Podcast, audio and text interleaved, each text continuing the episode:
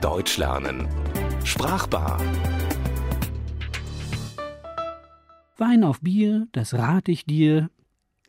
Der Genuss von Bier hat in Deutschland eine lange und vielfältige Tradition. Auch in der Umgangssprache hat das beliebte Getränk seine Spuren hinterlassen. Wir schenken reichlich Hintergründiges ein.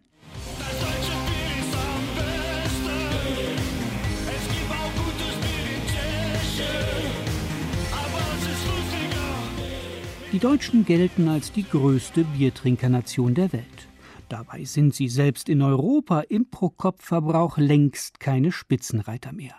Diese Stellung ganz oben auf der Konsumskala nehmen seit vielen Jahren die Tschechen ein. Deutschland liefert sich mit Österreich seit einiger Zeit ein alljährliches Kopf-an-Kopf-Rennen um Platz zwei und drei. Und jedes Jahr werden die Ränge neu verteilt.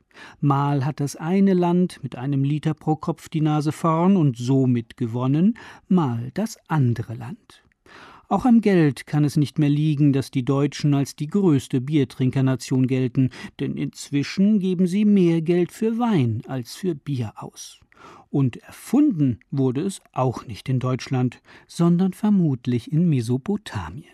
Aber da ist ja noch die Tradition, und die ist sichtbar und schmeckbar. Deutschland hat mehr als 1300 Braustätten, also Orte, an denen Bier hergestellt wird. Und es hat rund 5000 Biersorten, somit also mehr Biervielfalt als jedes andere Land auf der Welt. Wichtig ist für die meisten Biertrinker, dass es frisch gezapft ins Glas kommt. Andererseits gibt es auch viele Flaschenbierspezialitäten, Biere, die ihren speziellen Geschmack erst in der Flasche bekommen, vor allem beim Weizenbier. Das meiste Bier hingegen wird aus Gerste hergestellt. Hinzu kommen Wasser und das Gewürz Hopfen, sonst nichts. So will es das sogenannte Reinheitsgebot von 1516. Das Reinheitsgebot von 1516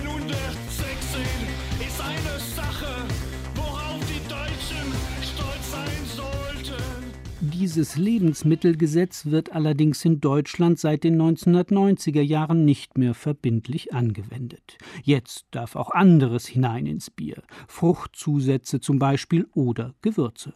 Und das ist gar nicht so etwas Neues, wie es das Reinheitsgebot von Anno Tobak, also aus lange vergangener Zeit, vermuten lässt.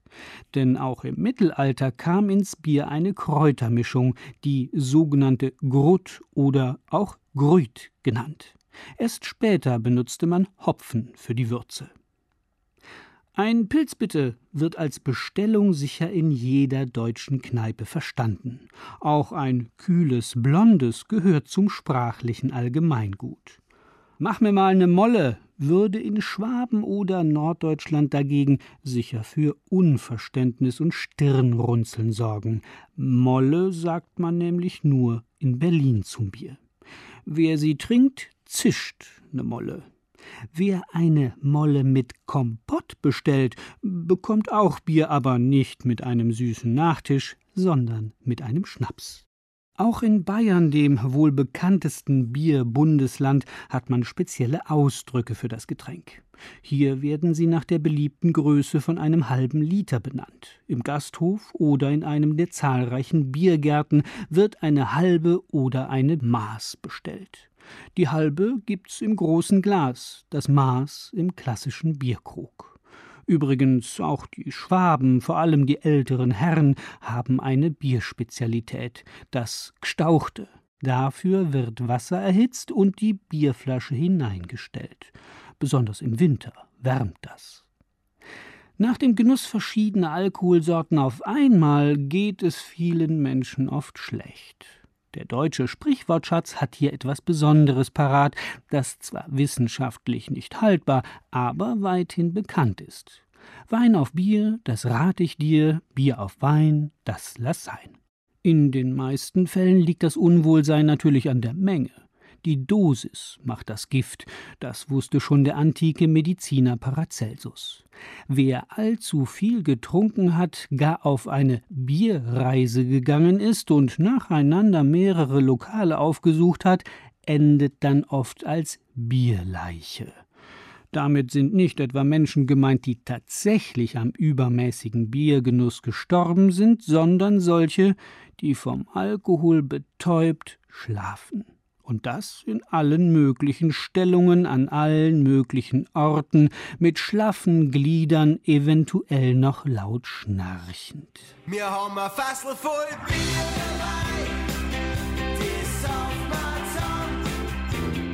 dabei, Regelmäßig reichlich flüssiges Brot zu trinken, wie Bier wegen seines Nährwertes auch genannt wird, führt nicht nur zu einer Leberschädigung, sondern besonders bei Männern ebenfalls zu einem Bierbauch.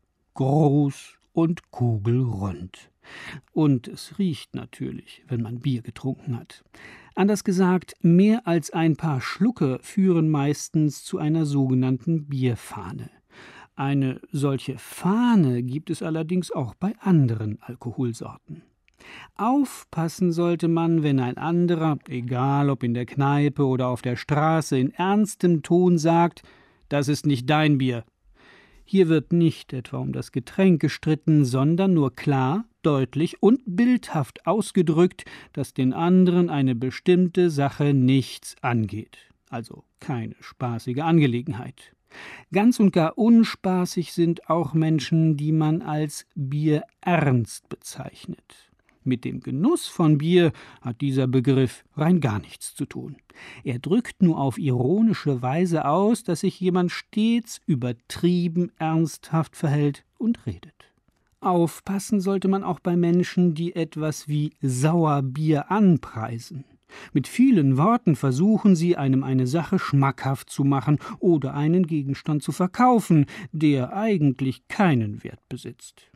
Je nachdem legt so jemand auch noch einen Biereifer an den Tag. Er versucht es ganz besonders gut zu machen. Viele Begriffe wie Biereifer, Bierbauch, Bierknoten für den Adamsapfel des Mannes oder Bierjunge kommen aus dem studentischen Milieu, wo Bier immer eine wichtige Rolle spielte und spielt, wie zum Beispiel die Tradition des Bierjungen oder Bierduells in studentischen Burschenschaften beweist. Hier trinken zwei Personen um die Wette. Sieger ist, wer sein Glas oder seinen Krug als erster ausgeleert hat. Es versteht sich, dass hierbei das Bier nicht unter dem Strich gezapft wurde, will heißen, dass das Glas oder der Krug nicht voll war. Ganz schnell gerät man nach zwei oder drei Bieren in eine bierselige Stimmung. Man ist nur leicht und noch nicht ganz betrunken. Aber wer will sich nicht bei tollem Bierwetter oder auf einer Bierbank, im Biergarten oder im Bierzelt ein kühles Blondes oder vielleicht auch zwei genehmigen. Denn von den Extremen, den bierernsten Moralisten und den maßlosen Säufern sollte man sich den Spaß am Bier nicht verderben lassen.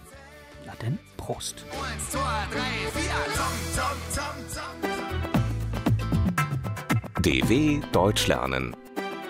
Sprachbar. Mehr auf dw.de slash Deutschlernen.